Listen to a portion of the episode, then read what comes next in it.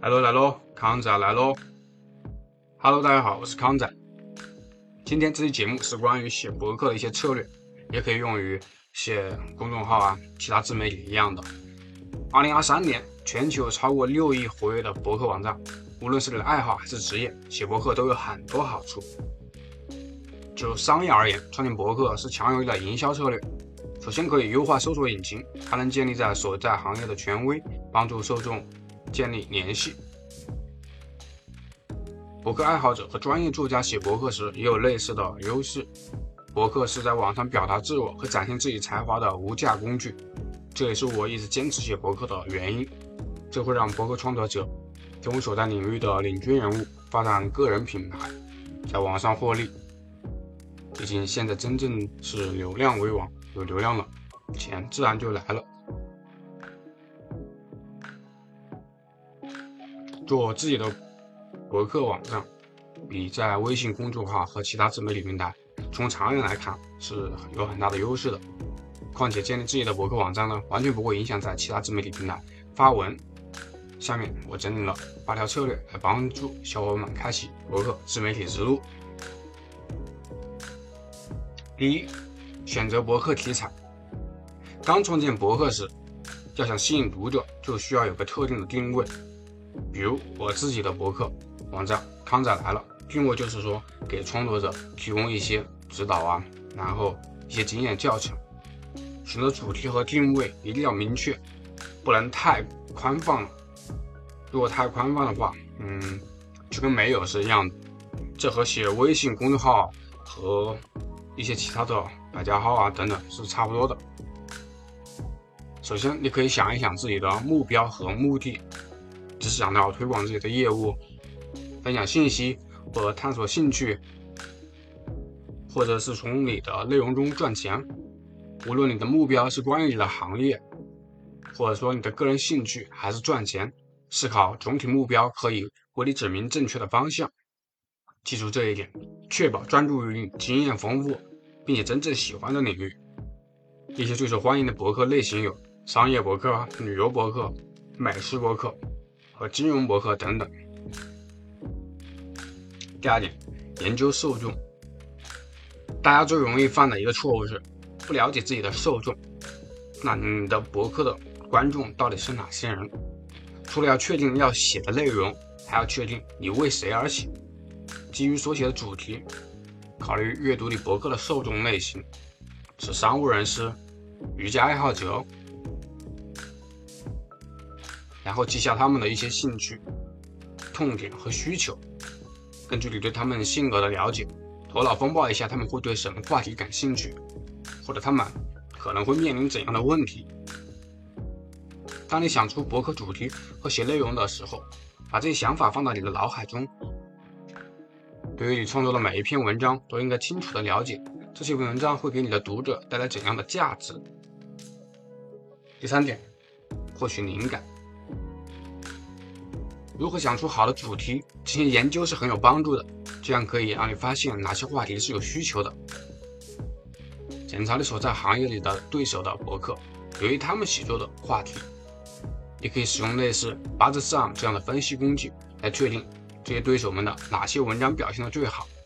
也就是说，哪些文章获得了最高的点击量和社社媒分享量？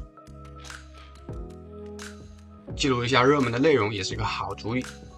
方法如下：了解你所在的行业的最新事件和新闻，查看来自知乎啊等平台的问答的一些提要，研究一些畅销书或者新出版的书，使用百度。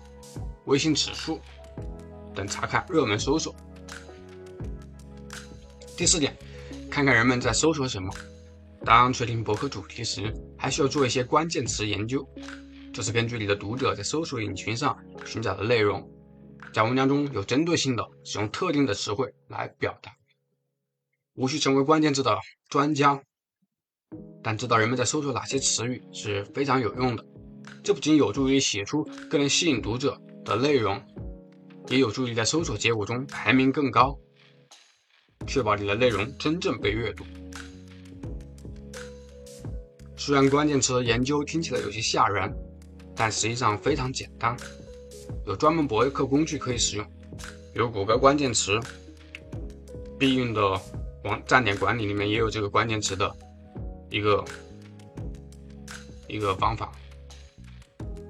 一旦你确定了某个特定关键词主题的主要关键词，就在谷歌或者百度上面快速搜索这个关键词，通读前十篇文章，了解其主要内容，他们排在前十名是有原因的，所以你要确保自己的博客文章涵盖了类似的主题。第五点，巧妙使用关键词，除了做关键词研究，了解你的读者想要阅读什么。也应该将这些关键词融入到文本中。首先，在文章的标题和正文中添加关键词是一个很好的做法，这有助于谷歌等搜索引擎清楚地了解文章是关于什么的。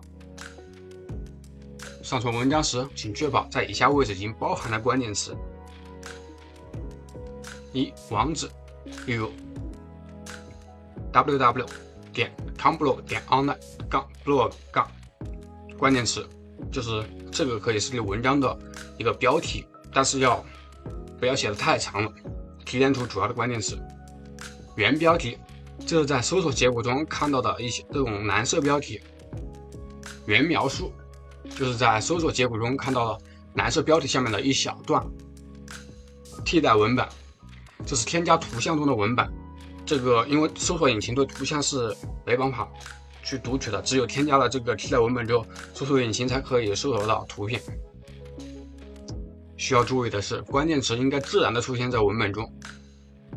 重复的、不加选择的使用关键词被称为关键词填充，这是一种很错误的做法，会损害 SEO。第六点，给博客分门别类，就像你按照类别整理衣柜一样，对博客也应该采取类似的方法。有一种让读者容易找到他们想要的东西的方式来分类，你又可以在导航菜单中添加总体主题类别。谷歌算法和百度这些算法呀，在确定哪些文章在搜索结果中排名靠前时，会参考会考虑这个网站的结构。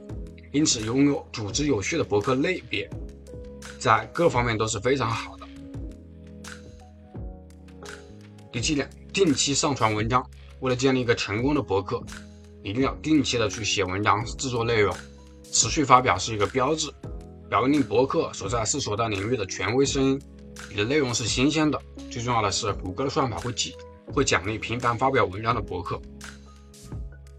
理想情况下，每周至少发表二至三篇文章。如果现在这对你来说不现实，那么就从一周一篇开始，然后慢慢来。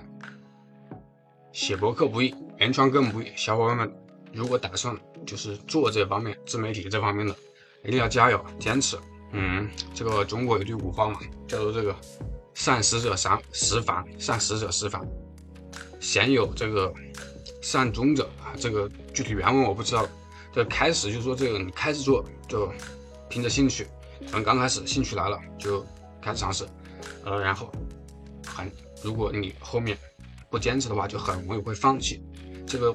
康仔也是做这个自媒体啊，写这种文章也是有一个很深的感触，就是有时候文章的点击量、阅读量不高了，就会打退堂鼓，就不愿意再写了。嗯，这个不行，这个大家好好坚持。反正这方面的话，就是坚持一定会有回报的，就是啊各方面一直去优化这个文章啊，就因为不是说你一写你就能够获得很大的关注啊，就能够就成功了。这个这个确确实实在做内容这一块的话，真的必须得坚持。